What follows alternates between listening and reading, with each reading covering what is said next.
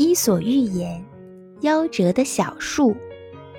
美丽的大森林里有很多高耸入云、粗壮结实的大树，小树是夹在大树之间生存的。有一棵小树很不高兴，它整天埋怨那些大树遮住了阳光，挡住了微风。它还恨大树抢走了原本属于它的营养。一天，森林里来了一个伐木工人。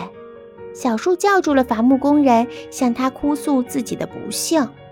好心的伐木工人问小树：“你这么可怜，我能为你做些什么呢？”小树一听，立即停止了哭泣。他指着周围的大树叫起来：“砍掉它们！就是他们阻止我长大！”伐木工人按照小树的话做了。没多久，大树全部都被砍掉。只剩下那棵小树，小树心里别提多高兴了。他情不自禁地欢呼道：“再也没有什么可以阻挡我长大啦！”可是，小树欢呼的太早了。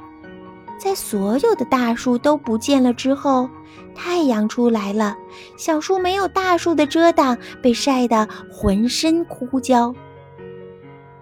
雨雪冰雹来袭的时候，小树没有大树的庇护，树枝被折断了；狂风肆虐的时候，小树终于被吹倒在地上，死了。